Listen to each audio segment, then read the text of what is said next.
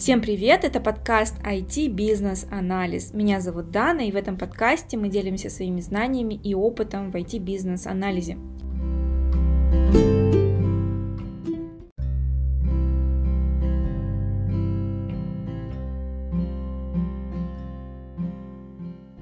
Сегодня мы поговорим на тему, как построить эффективное взаимодействие между BA и QA-специалистом. Сегодня у нас в гостях senior QA-специалист Конеева Инлик. Она сейчас работает в компании PAM, ну и я думаю, сама расскажет про свой опыт. Янлик, расскажи, пожалуйста, немножечко о себе, где ты работала, какой у тебя опыт и почему ты работаешь QA-специалистом. Так, всем привет. Спасибо, Дана, за приглашение поучаствовать в подкасте. А, меня зовут Яндлик, я являюсь senior software QA-инженером компании EPAM. В EPAM я работаю чуть более года. Предыдущее мое место работы связано со сферой страхования. То есть мы, я работала в той компании, в которой разрабатывалась полная система страхования всего Казахстана. И в этой компании я выполняла функции а, не только QA-специалиста, но и бизнес-аналитика, потому что там а, не было разделения. Так как я тестированием и бизнес-аналитикой занималась более 8-9 лет, а это еще начиналось в 2010 году. И, соответственно, в том вот период еще никто не знал, что это две разные специальности, что их нужно разделять. И все как-то началось так, что я все это выполняла одновременно. А спустя какое-то время я поняла, что бизнес-аналитика мне уже настолько не то чтобы надоела, а просто наскучала, что ли, или из-за того, что мы работали постоянно в водопадной модели, требовалось какое-то дополнительное, может, какие-то изменения. И я решила заняться полностью тестированием. Я начала изучать тестирование самостоятельно, то есть начала изучать все инструменты, которые используются в тестировании, которые можно будет автоматизировать эти тесты, а, полуавтоматизировать. Все эти моменты я просто проходила различные бесплатные курсы на YouTube, дополнительно изучала и, соответственно, поняла, что это мне намного интереснее, и к этому перешла буквально вот последние пять лет точно. Я однозначно занимаюсь только QA. Но на данный момент я в ИПАМе работаю на проекте, связанном с нефтегазовой отраслью. И там я частично выполняю все-таки функции бизнес-аналитика, потому что на проекте у нас его нет. И приходится в какие-то моменты вовлекаться в какие-то процессы, строить какие-то бизнес-процессы, а, вести коммуникации с бизнесом, там, со стейкхолдерами. И в этом плане могу сказать, что в ЕПАМе я возобновила свои навыки бизнес-аналитика. И почему мне нравится QA, вообще Quality Assurance, да, потому что здесь ты не только находишь баги, как все думают, да, вот тестировщик — это просто человек, который находит баги, какие-то ошибки в системе нет, то здесь человек, который занимается тестированием, должен обладать аналитическим а, складом ума, то есть он должен анализировать все, что он тестирует, все, что он проверяет, должен анализировать также технические требования, которые он тестирует, выявлять ошибки, вот эти вот дефекты, да, и помогать разработчикам. Только там ты нашел ошибку и сказать, вот ничего не знаю, исправляй, да. Здесь помогать всей команде, почему возникла та или иная ошибка в системе. Таким образом, я пришла к QA-тестированию. Спасибо большое. У тебя классный опыт, и я думаю, что сегодняшняя беседа будет интересна всем. А, из-за того, что ты объединяла в себе две роли, и бизнес-аналитика, и QA-специалиста, я задам традиционный вопрос, кто лучший бизнес-аналитик глазами QA-специалиста, и добавлю к этому еще, кто же все-таки идеальный QA глазами бизнес-аналитика, потому что ты объединяла в себе две эти роли. По мне, давай начнем с бизнес-аналитика глазами QA, да. По мне, а, самый лучший бизнес-аналитик — это тот, кто вообще имеет а, представление о построении бизнес-процесса и очень хорошо умеет коммуницировать с, со стейкхолдерами, с бизнесом. То есть бизнес-аналитик — это такой человек, который представляет интересы бизнеса полностью должен получать на достаточном уровне все требования от бизнеса и донести это до команды техническим языком. В этом плане очень важно донести требования таким образом, чтобы команде было полностью понятна та или иная разработка системы. То есть в этом плане хорошо, если бизнес-аналитик все кратко опишет, четко опишет, построит все диаграммы, которые требуются. Потому что для команды очень важно получать достаточно требований по разработке системы от бизнес-аналитика. То есть в моих глазах это вот бизнес-аналитик, который владеет всеми такими качествами. Хороший QA — это тот, кто не только ищет ошибки, он помогает всей команде понять, из-за чего возникли те или иные ошибки в системе. То есть хорошо, если QA-инженера а, вовлекут в процесс работы в начале проекта. То есть когда разрабатывается тот или иной проект, там продукт, функционал и так далее, когда пишутся какие-то требования, хорошо вовлекать тестировщика в этот процесс, потому что э, тестировщик полностью а, может увидеть. Он своего рода адвокат пользователя, который полностью может показать рассказать, поделиться своим мнением, как вообще пользователь видит те или иные картины в системе, те или иные функционалы в системе. Поэтому хороший QA-тестер — это тот, кто имеет очень хороший аналитический склад ума, как я ранее сказала, умеет разбирать ошибки, умеет коммуницировать со всей командой. То есть здесь тестировщик такой финальный пользователь системы, который коммуницирует со всеми членами команды, который дает понять, откуда выявляются ошибки, каким образом выявляются ошибки, разбирается в каких-то там в журнале а, записи этих ошибок, да, разбирается в причинах этих ошибок. Тем самым помогает разработчикам хорошо выявить все нюансы, которые возникают при разработке системы. Но хочу добавить, что вообще при разработке какой-то или иной системы желательно разделять эти специальности. То есть если ты BA, ты должен заниматься бизнес-аналитикой. Если ты QA, ты должен заниматься только тестированием. То есть, несмотря на то, что у меня был опыт одновременной работы и там, и там, я все-таки склоняюсь к тому, чтобы эти а, две роли выполнялись раздельно. Очень крутой ответ. И мне теперь кажется, что QA-специалист обязательно должен обладать тоже очень хорошими коммуникативными навыками. Что ты думаешь по этому поводу? Да, потому что вообще, а, когда мы работаем в команде, а, очень важно специалисту иметь да, такое свойство коммуникации. То есть а, ты будешь там тестировщиком, ты будешь бизнес-аналитиком, неважно, ты будешь разработчиком, техлидом и так далее. Каждый из этих лиц должен уметь коммуницировать друг с другом. Это не только касается тестировщика, да. То есть в этом плане тестировщики должны полноценно, из-за того, что они проводят end-to-end тестирование, да, они должны здесь полностью коммуницировать с каждым. То есть а, не надо сидеть молчать о том, что какая-то ошибка возникла и его там надо исправить. То есть о таких вещах полностью нужно говорить свое мнение, в том самом, в этом плане уже такую роль играет, я так думаю, project менеджер либо скрам-мастер, который должен вовлекать этого тестировщика во все процессы. Неважно, это будет backlog refinement, который там проводится. Неважно, что это будет какой-то sprint planning или доработка какой-то системы, обсуждение какого-то технического вопроса. В этом плане очень важно, чтобы тестировщик присутствовал на этих всех встречах, потому что тестировщик — это, как я ранее сказала, помогает пользователю проверить те или иные функции системы. То есть здесь тестировщик должен полностью, так как он систему тестирует не как разработчик, не как там бизнес-аналитик и не как технический специалист, он тестирует систему как пользователь. Он глазами пользователя ищет ошибки. Он глазами пользователя вносит те или иные некорректные данные, проверяет на корректность работы, проверяет на нагрузку системы. Да? Во всех этих случаях тестировщик полностью должен вовлекаться во все процессы и говорить, рассказывать, там, делиться своим мнением, если у него там есть хорошие технические навыки, там предлагать свои варианты решения той или иной проблемы, которая возникает при разработке системы. Спасибо большое за ответ. Мы приблизительно теперь знаем, кто такие идеальный BA и QA а, глазами друг друга.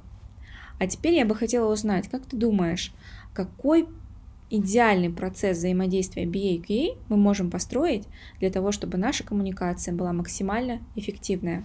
Что ты думаешь по этому поводу? Из своего опыта поделюсь, что как мы ведем коммуникацию с бизнес-аналитиками. Да? Как я ранее говорила, QA-тестировщик полностью вовлекается в процесс с момента создания технических требований. Неважно, на проект QA-тестировщик приходит в начале, в середине, то есть в этом плане он должен полностью иметь представление, что а, содержит в себе этот проект, какие бизнес-процессы он в себе включает, какие в нем есть нюансы какие-то и так далее. В этом плане в моем опыте было так, что бизнес-аналитик, когда разрабатывал те или иные требования к системе, он а, давал все эти требования мне, чтобы я могла пробежаться. То есть это своего рода бывает такое на начальном этапе проекта. Все требования он разработал, написал полностью бэклог, и ты сидишь и анализируешь как QA-тестировщик эти требования. Если где-то возникли какие-то недочеты или у тебя вопросы, чтобы ты могла а, сесть с этим бизнес-аналитиком, поделиться своим мнением, чтобы он внес какие-то корректировки, какие-то дополнения, либо убрал лишнее, что там содержится. Потому что, как я ранее говорила, тестировщику очень важно на начальном этапе провести такое начальное тестирование проекта на основании представленных требований, уже разработанных требований. Если тестировщик изначально проверит все эти вещи, это предотвратит очень большие ошибки, которые могут возникнуть в процессе разработки.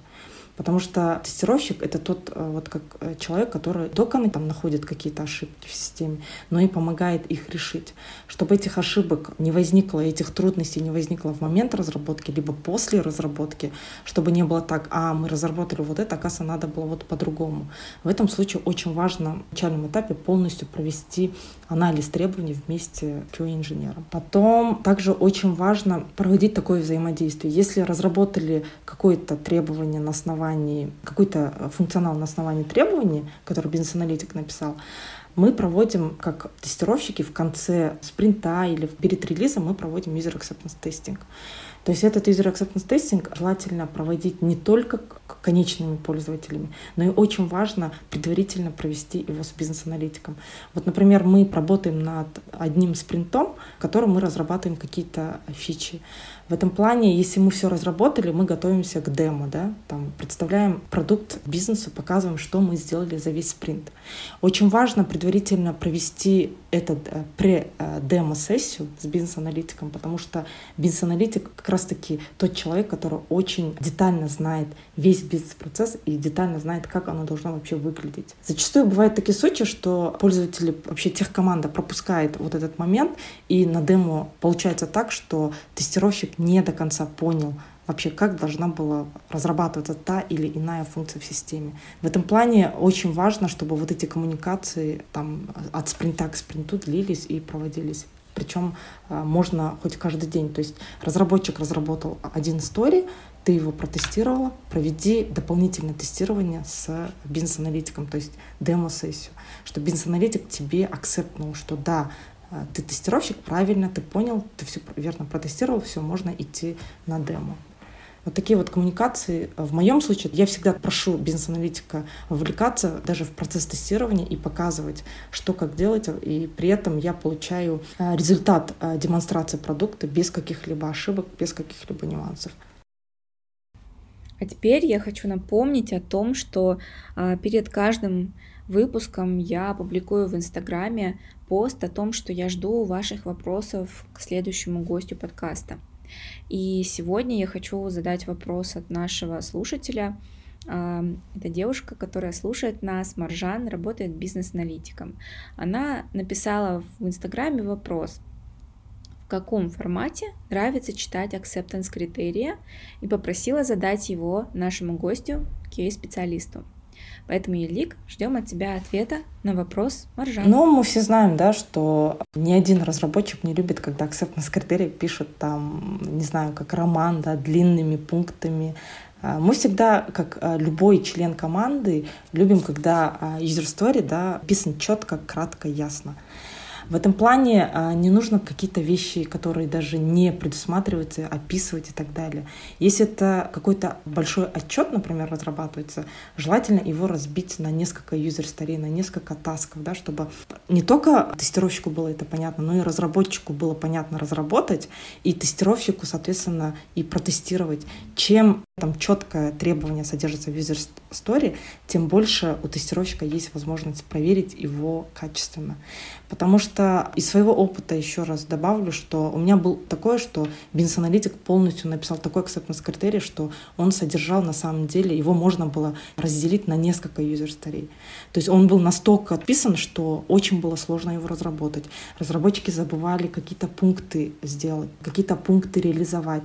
Потом тестировщику приходилось обратно идти циклом начала разработки этой user story и разбираться, почему разработчик забыл. Потому что все из-за того, что acceptance критерий очень был длинный, содержал ненужной информации, при котором как раз-таки запутало разработчика и э, привело к такому казусу. В итоге не э, завершился ни спринт нормально, ни тестировщик нормально не проверил, ни разработчик не до конца разработал. И, соответственно, бизнес остался недовольным. То есть в этом плане очень важно, чтобы user story да, содержал в себе, не важно, что он короткий, не короткий, но чтобы он содержал всю важную информацию с таким описанием четким. Спасибо большое за ответ и спасибо большое за вопрос, Маржан. Переходим к следующему вопросу, и очень часто возникают такие ситуации, когда бизнес-аналитик прописал user story, acceptance критерия, и разработчик сделал эту user story, а потом выясняется, что а, в рамках этой user story появилась новая функциональность, которая не была описана в ней, а, и нет acceptance критерия к ней. Но это каким-то образом работает, и даже интересно работает, и даже не похоже на баг, то есть ничего не ломается, просто что-то интересненько так работает, и а, можно даже рассматривать эту функциональность как какую-то дополнительную фичу. И я хотела бы уточнить у тебя, что ты делаешь в таких случаях, что бы ты могла посоветовать сделать в этом случае, и как ты взаимодействуешь в этом случае с бизнес-аналитиком. Спасибо. Угу. Ну, а сначала давай разберем вообще, что такое баг, что фича, да. Я думаю, все слушатели подкаста знают, что такое баг. То есть баг — это какая-то ошибка, которая возникает в системе, которая выдает неожиданный, да, неправильный результат. А фича — это, вот как ты упомянула, это то, что, возможно, это было так задумано. Хотя а, большинство случаев бывают такие случаи, да, что ты считаешь, что это как тестировщик тестируешь, находишь баг, при этом это разработчик тебе говорит, это не баг. То есть фича — это своего рода незадокументированный баг, можно сказать. А в этом случае мы на проекте, если выявляем, что это не было нигде описано, при этом я, а, как тестировщик, до конца уверяю, что это баг, мы а, собираемся всей командой, включаем туда тех же продукт-оунеров, да, стейкхолдеров всех и обсуждаем, каким образом внести изменения в систему в том случае, если мы выявили, что это баг. Если это на самом деле не баг, а фича, то мы добавляем новые истории, описываем все это, как должно быть на самом деле — и отправляем его в бэклог, и в следующем спринтом его разрабатываем. Если есть какие-то исключения, все эти исключения также описываются в этом user story. То есть здесь а, очень часто, да, бывает, что тестировщики не то что путают, они больше уверяют разработчиков, что это баг, что и приводит э, к каким-то конфликтным ситуациям. Поэтому в этом случае мы всегда собираемся, разрешаем, чтобы это не возросло какой-то конфликт, какой-то нерешающий вопрос. Мы всегда собираемся, обсуждаем. Э, если это на самом деле фича, да, то мы его разрабатываем. Ты в рамках другого вопроса уже ответила на вопрос, может ли выполнять один человек BA и QA роль одновременно. Я бы хотела у тебя все-таки спросить, бывает ли, на твой взгляд, случаи, когда все-таки эти роли могут исполняться одним человеком? И, пожалуйста, расскажи про свой опыт, про то, что ты вынесла для себя, когда выполняла эти две роли одновременно. Спасибо. Во-первых, это, наверное, в моем случае это разделение именно в разработке методологиях. Да. Я бизнес-аналитиком проработала около 8 лет по водопадной модели, то есть мы работали а, в сфере страхования, и, соответственно, туда были вовлечены все государственные организации. И когда мы с государственными организациями работали в этом плане водопадной модели, да, у тебя есть стандарт, по которому ты пишешь техническое требование, все. Водопадной модели, то есть э, плюс в том, что ты знаешь конечный результат в начале, что будет на самом деле. То есть здесь не как в agile, там постоянно вносятся изменения. Ты разработал техническое требование, все. Ты знаешь, что вот это будет постепенно разрабатываться в каком в определенный период. В этом плане, наверное, все-таки было легче совмещать, потому что когда я писала техническое требование согласно какому-то стандарту, там, согласно каким-то условиям, я а, писала технические требования и параллельно а, создавала тест-кейсы. То есть я знала, вот, ага, я разрабатываю вот какой-то такой-то модуль в системе, такую-то такую-то функцию, я вырезала какую-то часть предложения и автоматически параллельно создавала тест-кейсы, что мне облегчало работу тестировщика. В Agile, а, что я столкнулась, с какими трудностями я столкнулась? Во-первых, по сравнению с методологией а, Waterfall, да, в Agile очень сложно совмещать эти две функции. Потому что либо тебе нужно тестировать, либо тебе нужно писать технические требования и коммуницировать с бизнесом. То есть неважно, даже если ты будешь самым супер BA, там, супер QA, супер специалистом, который в себе содержит эти два свойства, в методологии agile, в методологии там, дальнейших там, safe и так далее лучше разделять эти две функции. Зачастую а, некоторые QA-тестировщики бывают интроверты, которые, а, полуинтроверты, которые не могут полноценно вести коммуникацию с бизнесом. В agile это нужно делать чуть ли не каждый час, чуть ли не каждый там полдня, который ты должна у них там получать какой-то акцептность на какое-то требование. В этом плане мне было очень, мне и сейчас там, например, я веду два проекта, в одном из них я там а, в какой-то момент где-то а, добавляю user story, где-то веду какие-то коммуникации, как бизнес-аналитик, как QA. В этом плане очень тяжело, потому что это время. И второе — это качество. То есть это настолько мне на данный момент мешает провести там свою основную функцию да, тестировщика.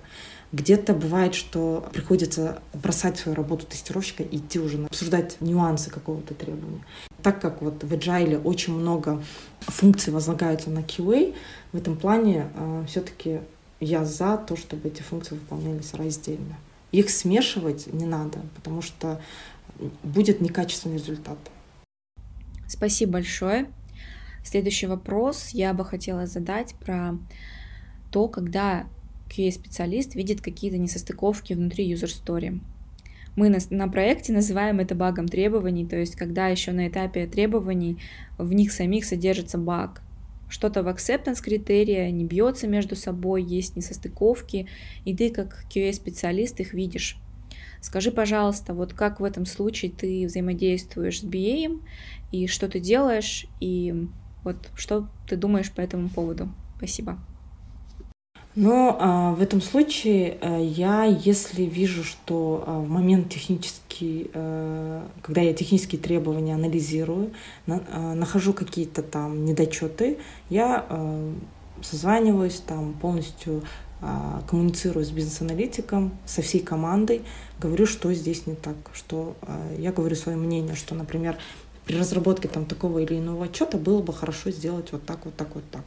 И в этом плане а, здесь не только бизнес-аналитик может тебе ответить на твои вопросы или аргументировать а, там, недочет, да, то здесь вся команда может тебе сказать и дать полностью техническое решение. В этом плане мы а, полностью выводим это на обсуждение в таких случаях.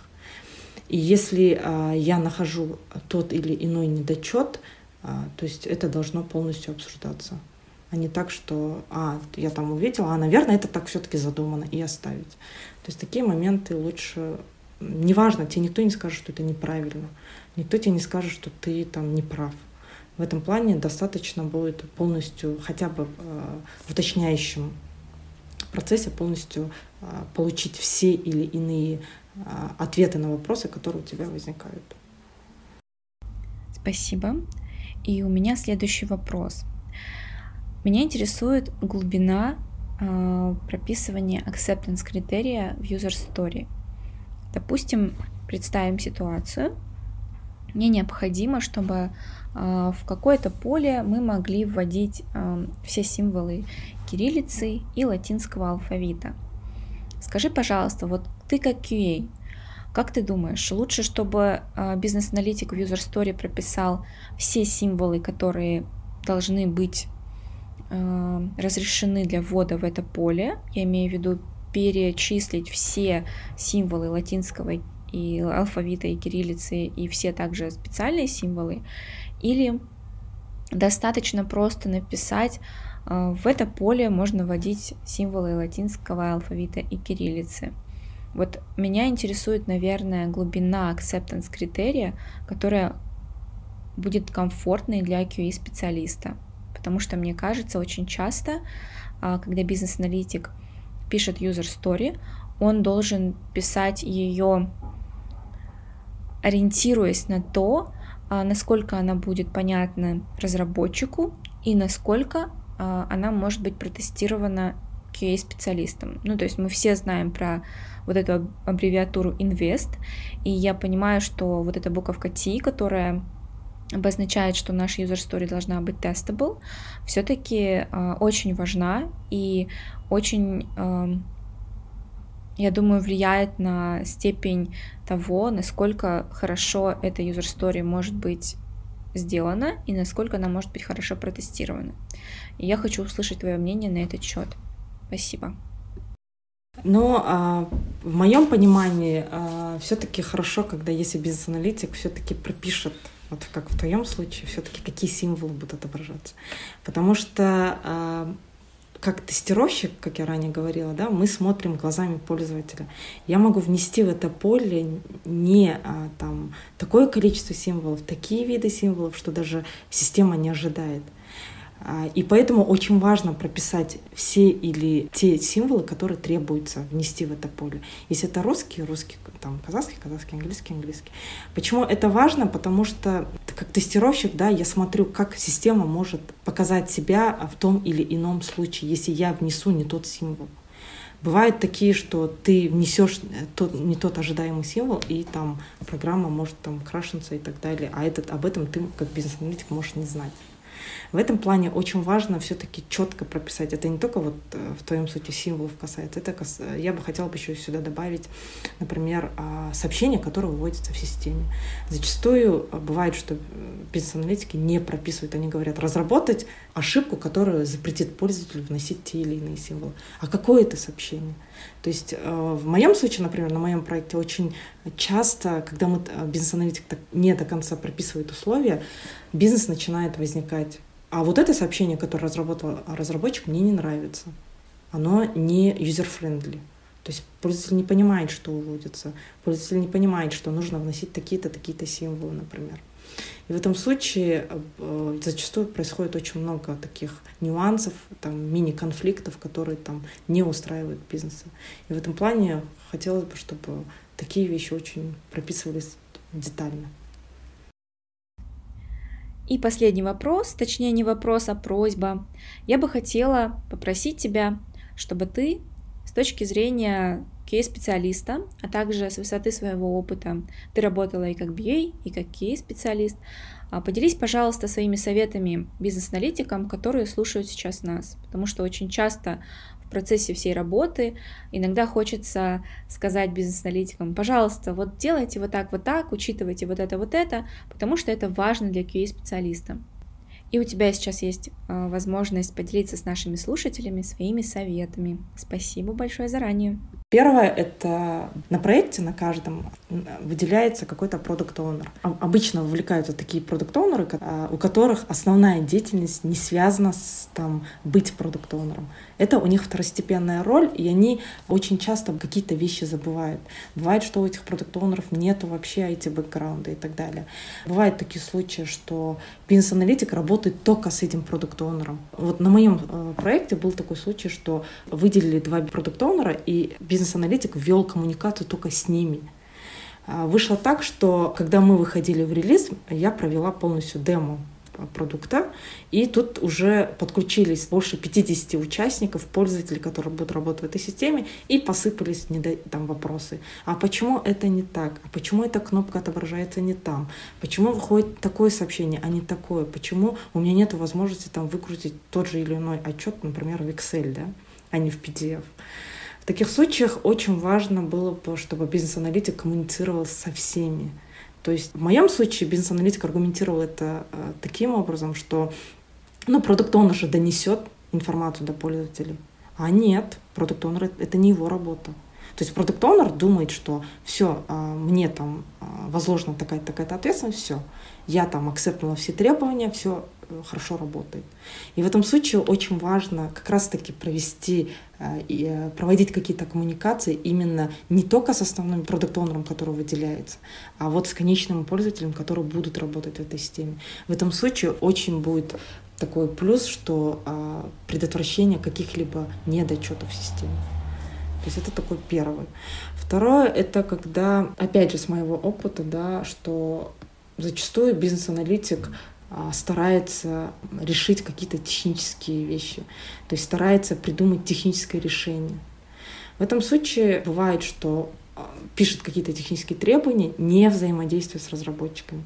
Здесь очень важно, если э, разрабатывать какое-то техническое требование, и у вас возникает вопрос, что надо уточнить у команды, лучше все-таки уточнить и со всеми членами команды обсудить этот, эту фичу, которую вы описываете. Потому что бывает такой случай, что бизнес-аналитик э, хочет разработать это требование и говорит, а, наши разработчики смогут. А на деле, когда уже а, разработчик приступает к работе, разработке этой системы, этого функционала, выходит так, что оказывается нельзя. Там технически отсутствует какая-то возможность реализовать этот функционал. И выходит в результате так, что а, user story было написано там на смарт. Третье — это, наверное, все-таки, когда, помимо того, что я вот говорила, опрашивать всех будущих пользователей, всех участников там, продукта, да, процесса всего. А еще один, наверное, совет бизнес-аналитикам, чтобы все-таки была полная коммуникация со всеми участниками команды, чтобы здесь была полностью, чтобы вы вовлекали полностью всех участников. Там, не только там разработчиков и QA, да, здесь должен вовлекаться непосредственно и сам скрам-мастер, и проект менеджер во все вопросы, которые у вас возникают.